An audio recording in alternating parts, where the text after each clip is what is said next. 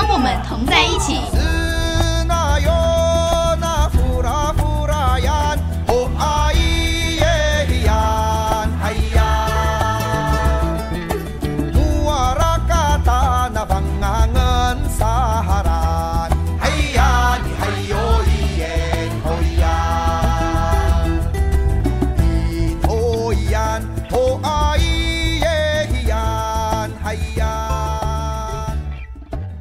回到第二个小时的午后 Wonderland，我是 Elson。今天呢是礼拜四，礼拜四呢我们有一个全新的单元主题，叫做“当我们同在一起”。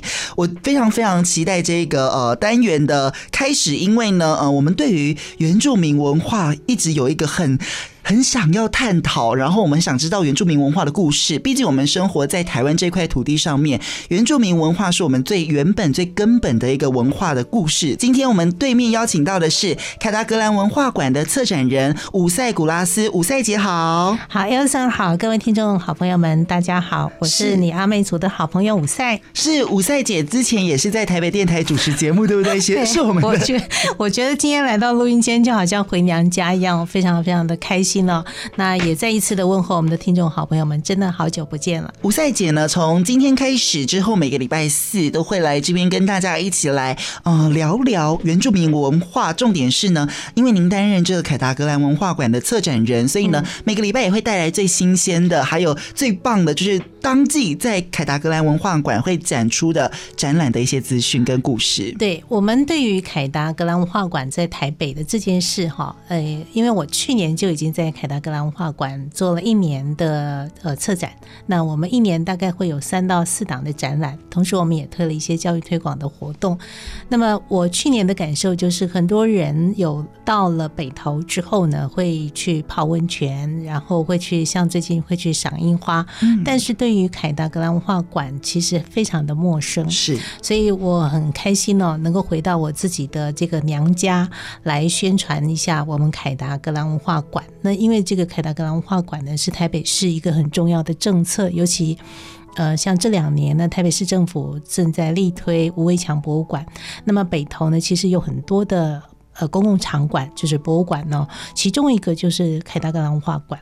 那这也是台北市唯一一个。好，以原住民为主题的一个博物场馆，好，所以它非常非常的特别。所以我们希望在这个单元节目呢，可以好好的来跟我们朋友们来分享在台北的原住民的故事，以及啊，在台北的原住民跟原乡，他在文化上、在情感上，甚至在现在的非常新的文创上面的连结。是，所以我们一定要先介绍一下凯达格兰文化馆，因为刚刚吴赛姐也说了，我们离北投这么近，尤其是北投也算是我们电台的邻居啦，就很近，但是我们却比较少，甚至我们不知道真的有这一个文化馆、这个博物馆的存在耶。对。凯达格兰这个四个字哈，我们相信全国的听众朋友们都知道凯达格兰这四个字，为什么呢？因为在总统府前面有一条这个大马路，就叫凯达格兰大道。但是大部分的人并不知道凯达格兰大道为什么它叫凯达格兰大道。那事实上是来自一个族群叫凯达格兰族。是那凯达格兰族呢，在文献上面记载他过去居住的。地方啊，诶，他不是住在总统府前面而已，他是呃北从基隆南到桃园，这个是他过去凯达格兰族呃居住的范围哦。嗯，那我们讲到北投呢，其实只是凯达格兰族的旧社之一啊。因为他从基隆淡水，然后到了北投圆山、士林啊、石牌呀、圆山呐、啊，然后一直到桃园，都有很多他的旧社，而且他是沿着大汉溪、基隆河、大汉溪沿岸居住的，是啊，所以他其实过去旧社很多哈。那北投呢，是他一个呃过去居住的一个旧社，而且是一个大社。那么我们因为台北市政府过去呃看到我们有一个旧的叫做。宪兵队，老的宪兵队，嗯，看他已经废弃在那里很久了，所以就通过了有一些原住民的啊、呃、知识分子，他们就提出来说，怎么不好好来利用这些废弃的这个建筑物？于是就兴起了要设置这个原住民的文化馆这样的一个意见哈。那这个凯达格兰文化馆呢，为什么叫凯达格兰文化馆？就跟凯达格兰大道是一样的道理，就是这里以前住着凯达格兰族，是为了要纪念住在北投的凯达格兰族，就把这个馆呢就命名为凯达格兰文化馆。好，所以今天我们所知道的在北投的这个文化馆呢，它就是从居住在这里的凯达格兰族而来的。嗯，所以呢，呃，北投这个地方是最多凯达格兰族住的地方吗？它是一个大社。哇哦，对，所以在这里建立一个凯达格兰文化馆，算是一个非常具指标性、代表性的。对它，呃，虽然说凯达格兰族目前它还不是政府承认的族群，因为现在我们从很多的这个政府的政策上面或者教科书上面在介绍台湾的原住民的时候，只有介绍十六个族。是，那我今天如果考 Elson，这个有点残酷，十六个族群，很大部分的人都都背不起来哈。那最大的族群就是阿美族啊、排湾族啊、泰雅族啊，好，这是最大的族群。那其实每一个族群它的呃文化特色都很不一样。虽然都长得很漂亮，像我赛姐这样长得很漂亮，但是语言不一样，文化内涵不一样，记忆的内容也不一样。是，好，甚至在文物的这个生活的文物的表现上面，也通通都不一样。嗯，好，所以我觉得在台北市的凯达格兰文化馆，它就会相对来说，它会扮演一个很重要的角色。为什么呢？因为在台北市。我们的生活的 tempo 是很快的，对，好，你其实很难看到那种古老的文化啊，然后很有深度的，甚至它的历史很悠远的这样的东西。嗯、你说你真的要到故宫，你恐怕三年五年才会去一次，是对，而且它是属于中国的历史。那你说你要了解原住民的文化，在台北有多么困难？因为你连搭捷运你都很难得碰到一位原住民的朋友。即使是你碰到了，你恐怕你也认不出来，因为他的穿着、他的讲话，跟在台北的都会区的每一个人都一模一样，你都很难认得出来。更何况你要去认识到原住民的文化，那我们说哦，那我们就到原住民的部落原乡就可以了啊。很抱歉哈，因为我们要到花莲、台东，也要去买车票啊，嗯，也要放假的时候才能去啊。即使到了花莲台东，也不见得到原住民的部落啊，对不对？所以这个有点难。所以我们就想想说，哎，如果我们可以把凯达格兰文化馆介绍给朋友们，搭个捷运，你就可以到了。好，你就可以来亲近原住民的文化。那在凯达格兰文化馆呢，其实有很多很精彩的展览，甚至有很好听的故事，也有教育推广的活动，大家都可以来参与的。嗯，我想问吴赛杰，凯达格兰文化馆大概是从什么时候开始？凯达格兰文化馆的成立，哈，它是在民国九十一年的时候，它正式的落成启用。嗯，对，它其实最早的时候是八十九年的四月。那时候还是前市长马英九，当时就是因为有原住民的朋友提出来说，在新北投的这个老旧的宪兵队，他其实都已经废弃了，放在那里就养蚊子，就觉得那个空间很可惜，于是就争取说那个是不是可以拿来作为原住民的场馆，所以八九年的时候就开始就要把这个。废弃的宪兵队呢，要把它重新改造，嗯，所以开工了以后，一直到民国九十一年的十一月三号，它正式的落成启用。也就是说呢，到了今年，凯达格兰文化馆正好二十年。哇哦，所以很有意义耶！我们二十岁，对。比你年轻几岁而已。是是是，我的弟弟。对。可是我想问的是，他因为我们刚刚知道了，他叫凯达格兰文化馆，是因为之前凯达格兰族在北投这个地方是大社嘛，哈，在他们很多人居住在这边的地方。对。那所以我们现在就想知道了，凯达格兰文化馆里面只会展出凯达格兰族的相关历史吗？还是特展呢？还是还有很多不同的故事呢？哦、对，我就经常被问到跟 Elson 问到的问题一样，哈，就是光看到。凯达格兰文化馆这几个字，他就很多的朋友就说啊，这个是不是介绍凯达格兰族的一个文化馆？嗯，因为我们其实全国有二十八个原住民的地方文化馆。嗯，那每一个地方文化馆呢，当然也就是为了彰显在地的民族文化而设立的嘛。那在台北市呢，有十六个族群居住在这里，再加上凯达格兰族，应该是十七个族群居住在这里。所以，一个地方的文化馆，它怎么样子照顾一个族群是很难的。尤其凯达格兰族目前都还不是政府承认的族群，是啊，呃，所以呢，这个凯达格兰文化馆它的任务就相当的艰巨，它同时要照顾呃我们在台北市的一万三千多名的。我们的原住民的朋友，同时也要去照顾那个被政府忽略的族群——凯达格兰族，他的文化的保存跟他的复振。所以在凯达格兰文化馆里面呢，我们就会每一年，因为我刚刚讲我们会办三到四档的展览，所以每一年呢，我们就会就主题去服务不同的族群。比如说，像我们去年特别做一个阿美族的。啊，酿酒的展，然后我们去年也特别做了一个在台北的凯达格兰族的，啊，台北从我们开始这样的一个主题展览，讲凯达格兰族在台北的发展跟台北这个城市进步它的关联，是。好，所以它是一个比较以原住民主体发生的展览。好，所以我们会每一年呢，就针对不同的族群，然后去设计它的主题来做策展。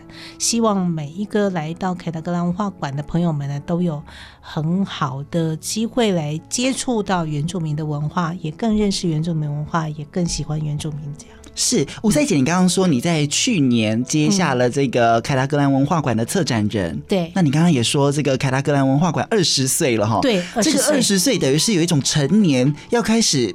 登短郎的感觉，对，你接下这个策展人，你有没有一些对他的期望，或者是改变了，或者是调整了一些一直以来他们在里面的运作的模式，或者是展出来的一些东西，等等等呢？嗯呃，凯拉克兰文化馆哈，过去它的定位就是作为一个原住民的呃文化展示的中心，嗯，啊，同时也是一个原住民族文化的教育的场域。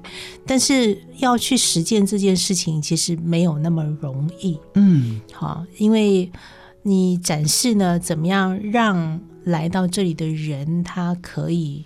因为他来看展览，因为他来参加活动，然后他有一个亲身的体验之后有感动，其实那个是要透过很多的呃调研呐、啊，然后你要策展上面你要怎么样去转化它成为一个好听的故事。这样，嗯，那因为我去年来做策展人之后呢。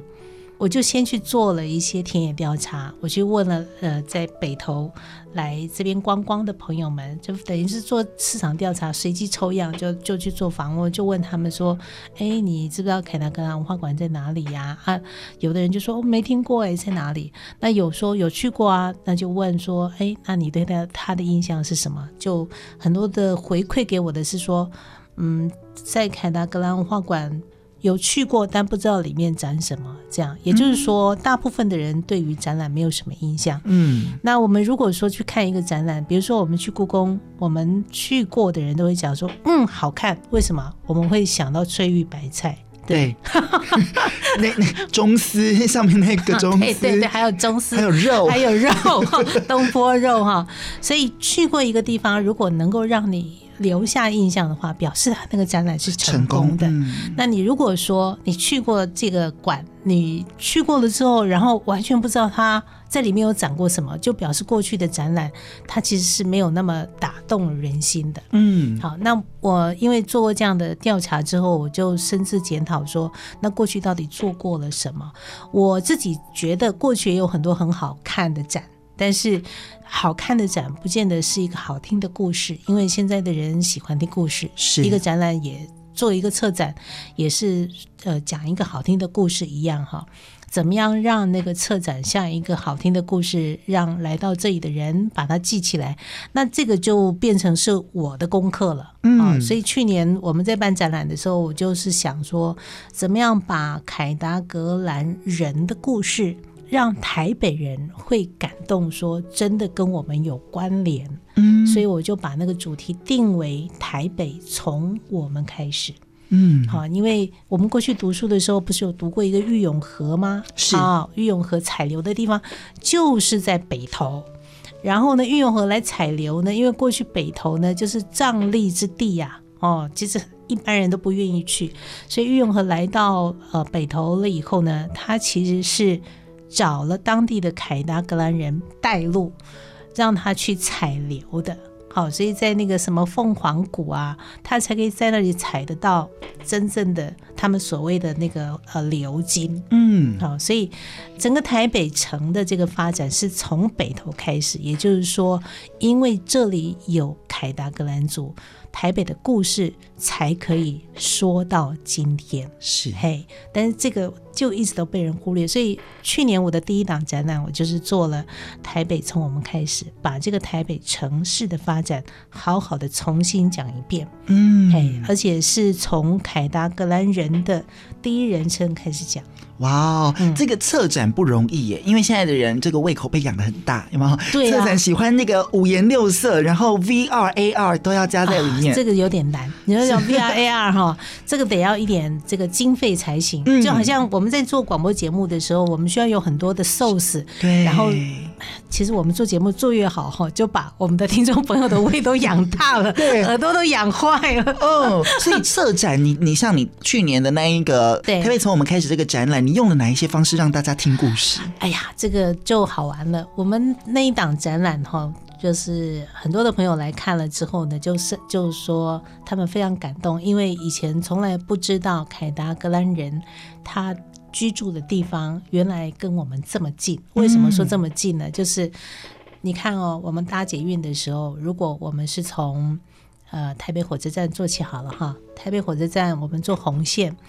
我们最记得的就是到士林，到石牌，到七里岸，到北投，然后到新北投，这样。你知道，从台北火车站出来，沿着你就你就想这一我们的捷运线其实是靠着大汉溪的，嗯。然后从台北火车站旁边就是万华，过去就是凯达格兰人在操州，就是那个独木舟的地方，叫邦嘎啊，邦嘎。我们现在讲万华，Bangka 就是凯达格兰族语哦，真的，啊，这是他们的独木舟的意思。哦，所以从台北，然后再往到士林，士林还有社子岛，过去就是啊，呃，凯达格兰族这个也是一个大社哈，在这边居住的族人。好，他们就是呃靠临海而居，主要是捕鱼。然后这里大部分都姓翁啊，姓陈啊。哦，后来我们办过这个展之后，有人来认亲，对，欸、来看这个展览，说我们家以前住这里耶，这样。好，你再往石牌，石牌就更有趣了。石牌捷运站的下，就是我们的车站下面有一个很大的石碑，不知道艾优森你有没有去注意到石牌？捷运站下面有一个很大的石碑，是属于台北市的文化资产，嗯，市定的文化资产。那个石碑呢，就是以前的汉番界碑哦。你看历史帮我们留下来，留下来一个证据，说过去凯达格兰人曾经在这里居住，而且后来到这里的汉民族曾经在这里耕作，然后跟我们当地的凯达格兰族因为争地起了争执。所以当时的清朝的官府呢，就为了要解决这个争议，就立了很多的石碑，叫做汉番界碑，就立了一个碑，就是说这一条像一个沟一样哈，这边立了很多的碑，就告诉你说东边好是你汉人这边在这边耕作，然后西边一直到西南边呢，都是属于凯达格兰族的土地。你们汉民族呢，你就不要越线，不要去抢别人的地，嗯，用这样的方式来解决这个争议。是，好，所以那个是一个历史的证据，叫汉番界碑。好，到了石牌，然后你再往这个北头，北头为什么叫北头呢？北头它过去的名称叫做八岛，这是这不是台语啊？这不是台语啊！我以为是八岛呢，是凯达格兰族语哦。哎，有人说八岛它就是女巫的意思啊，因为北头呢有温泉嘛，然后有冒烟就很神秘，然后所以就有人说啊，这个是呃过去女巫住的地方，好，所以这个地方叫八岛，好，他们叫。呃，传统上凯达格兰人叫吉巴岛，就是女巫住的地方。嗯、那我去访问了一些呃凯达格兰的老人，他就说：“哎，这里不是什么女巫不女巫，而是这里是那个祭司给人治病的地方。哎，我想，哎、哦，这个逻辑是通的。你知道为什么？因为我们过去这个老人家说有皮肤病啊。要去泡温泉呐、啊，对，你就可以把这个呃皮肤病治好啊。因为我们的温泉呢有青黄啊，这个白黄啊，它其实就是碱性的，对，这个这个皮肤病很容易治好。这样，所以凯达格兰族的老人说，那个是祭司给人治病的地方，所以叫做吉巴岛。巴岛是过去那个凯达格兰族称这个地方的一个说法，然后被转译成北投。所以它不是闽南语，它是凯达格兰族语。是哦，所以刚刚五赛姐讲完，我发现我们离凯达格兰族的文化是很近的耶。对对对，像你刚刚讲的 manga，，对，然后巴岛，对，然后甚至石牌下面有一个碑，对，其实我们真的都没有认真去发现。对，我们每天都搭捷运呐，但是我们都不知道哦，原来这过去是凯达格兰住过的地方。嗯嗯，我觉得文化很有意思的是，虽然我们自己不是原住民，或者是我们自己不是凯达格兰族，但是透过这些文化，我们可以去追本溯源，以前的台北长怎么样子？对，嗯，所以，我们透过第一段的时间，先跟大家来介绍一下，原来台北有一个这么近的文化馆。在下一段呢，我们来介绍凯达格兰族喽。好，欢迎回来，午后王者连，我是 Elson。今天的当我们同在一起，邀请到的是凯达格兰文化馆的策展人伍赛古拉斯。伍赛姐好，好，听众朋友好，Elson 好。是我们刚刚上一段呢，来跟大家分享到了，原来我们真的是跟这个凯达格兰族那么近，这个文化这么近，所以我们现在就要知道了凯达格兰族。我们这么好像很常听到他的名字，但是我们却又对他很陌生。我们先来介绍一下凯达格兰族，好不好？好，凯达格兰这四个字哈，我去访问凯达格兰人呢，呃，有一种解释是说看得到海的地方，嗯，叫凯达格兰，凯达格兰这样。那凯达格兰族人有一些就说，这个吉达格兰呢是人的意思，嗯，好，所以就有不同的翻译啦，但我们就不追究，因为那个历史太久太久了。他们这个凯达格兰人在我们北台湾的历史呢是超过了四千年了，哇塞！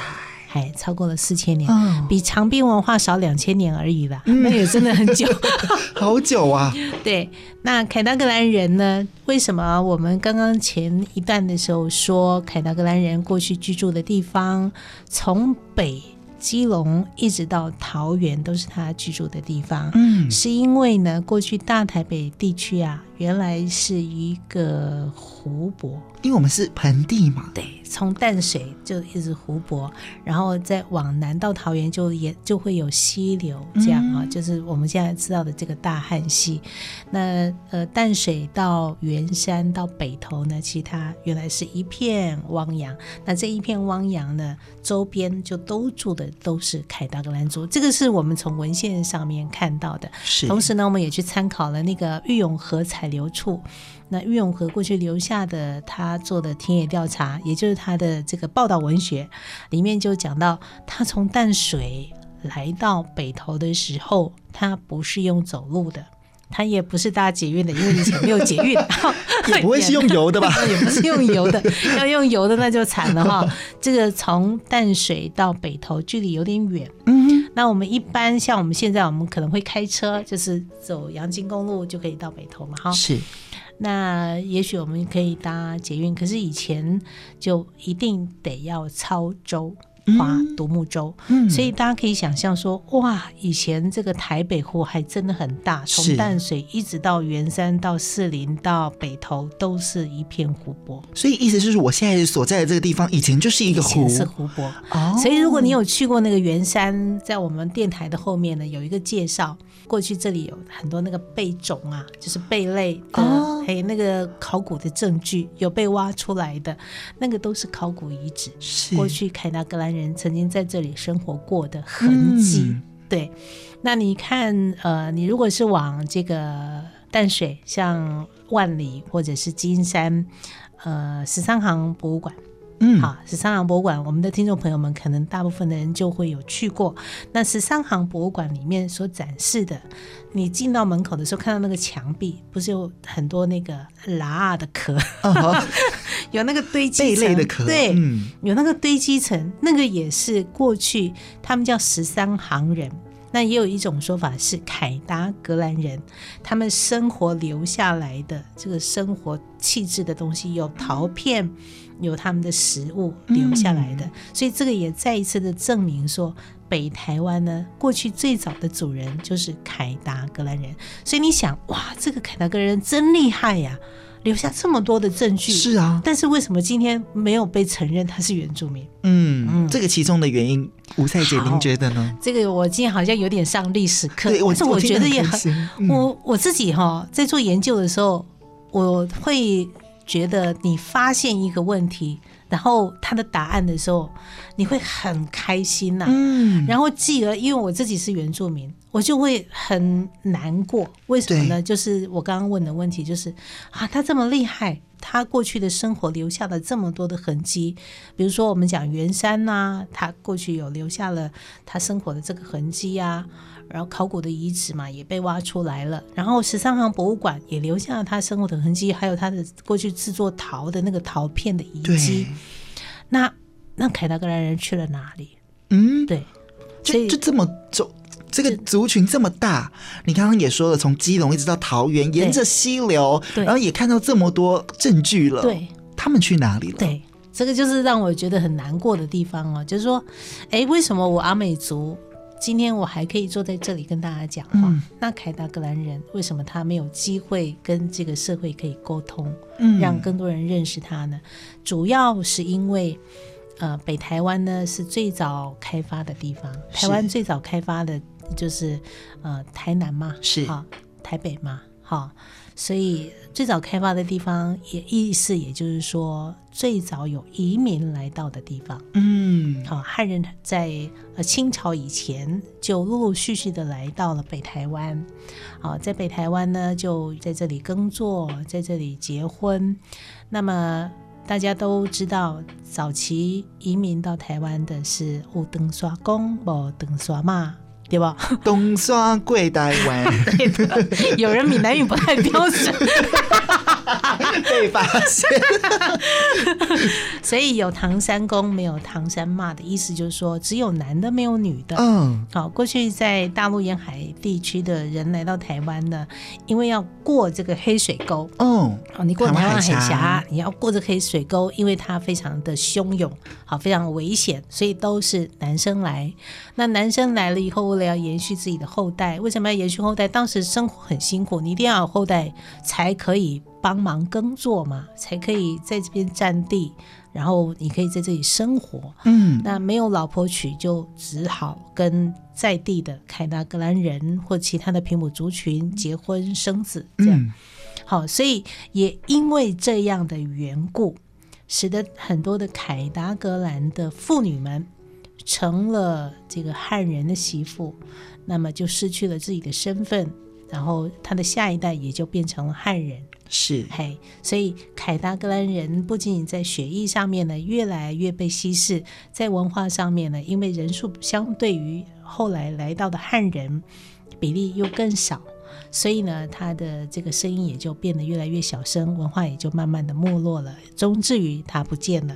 但你说他不见，我不能承认，为什么？因为我们刚刚讲了很多的证据，啊、嗯，八岛这个名字，然后那个 Manga 啊，然后像那个汉番界碑的石牌，我都留下了很多的证据哈，所以他其实并没有消失，只是人在哪里？好，那这些人有没有承认自己是凯达格兰族的后代？这样，嗯、那我们做了去年的展览之后呢，发现其实是有一小撮的我们所知道的凯达格兰的长辈们很努力要复振自己的文化。我觉得这也变成是凯达格兰文化馆的一个使命了。有个就成为他们的伙伴，也透过展览或教育推广的活动，我们可以呃陪伴他们把这个文化可以复振起来。这样，嗯嗯嗯，我们每一个原住民族都有自己不同的文化哦，像我们小时候也读社会课本里面有很多不同的呃特有的文化。凯达格兰族，你刚刚说了，它是沿着河、沿着溪生活的，那它应该有很多文化的故事吧？他很早就跟汉人结婚，或者是因为呃很多历史的缘故，他的文化消失了。我们现在要找他的文物都很难哦，真的、啊。对，我们现在要找他的文物都很难。嗯、但是有一个部分，就是刚刚 Elson 讲到。凯达格兰人呢是沿河岸而居，嗯，所以他过去的生活呢一定都是呃，主要是以河流为主，他们会去捕鱼。那捕鱼呢就会用到一些捕鱼的工具。那我们有去复制了一些凯达格兰人过去呃使用的抓鱼的鱼篓啊，抓虾的这个虾篓啊，这个蟹篓啊，我们有去复制了一些。那那是参考文献里面的记录，嗯，那希望我们可以。呈现过去凯达格兰人生活的样貌。那服饰的部分呢，我们也是看了有一些台博馆他们留下的这个研究的报告。那我们也请别人来做一套这样，但是是不是能够呃再现真实，这个有点困难。这样，但我们就尽力。嗯嗯，所以没有你们在做的这一些事情之前，这些这些故事或者是这一些东西都有有没有人保存？有，你问的真的很好。如果不是有人保存，我根本也就不会做得出来。所以代表还是有人对收着它哎。是，其实是有一些凯达格兰族的耆老们，甚至有几位年轻人，嗯，他们是很。很清楚他们自己的族谱，嗯，知道他是从哪里来，他是在北投的，或者他是在石牌的，甚至他在士林的，哈，或者有的桃园的都很清楚，所以他们有留着他们自己的族谱，只是文物没有，就古老的物件没有，好，所以。他们知道自己的这个命脉是属于凯达格兰人，于是就有了这些故事，所以也才让我们会去去年的时候有胆量去做台北从我们开始这样的展览，把这个故事呢，诶，用比较简单的方式，用我们台北人的日常，就是搭捷运这样的方式，让我们的。市民朋友们可以理解，台北的开始呢，它不是莫名其妙发展来的，不是因为哪一个市长来的，而是最早的时候，最早的主人曾经在这里生活，在这里呃碰到了玉永和，在这里跟汉人有争执，然后开始有了一些发展，这样子。是，所以故事还要继续的流传。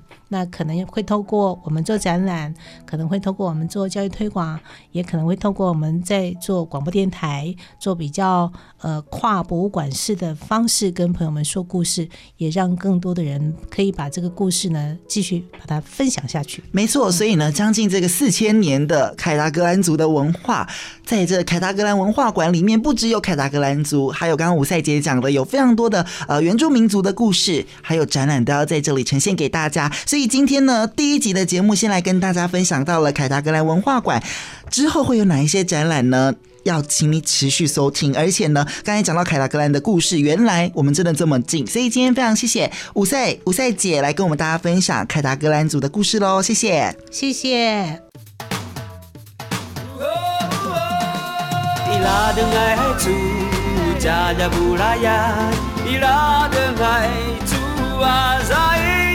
马勒巴真马布达，台北广播电台。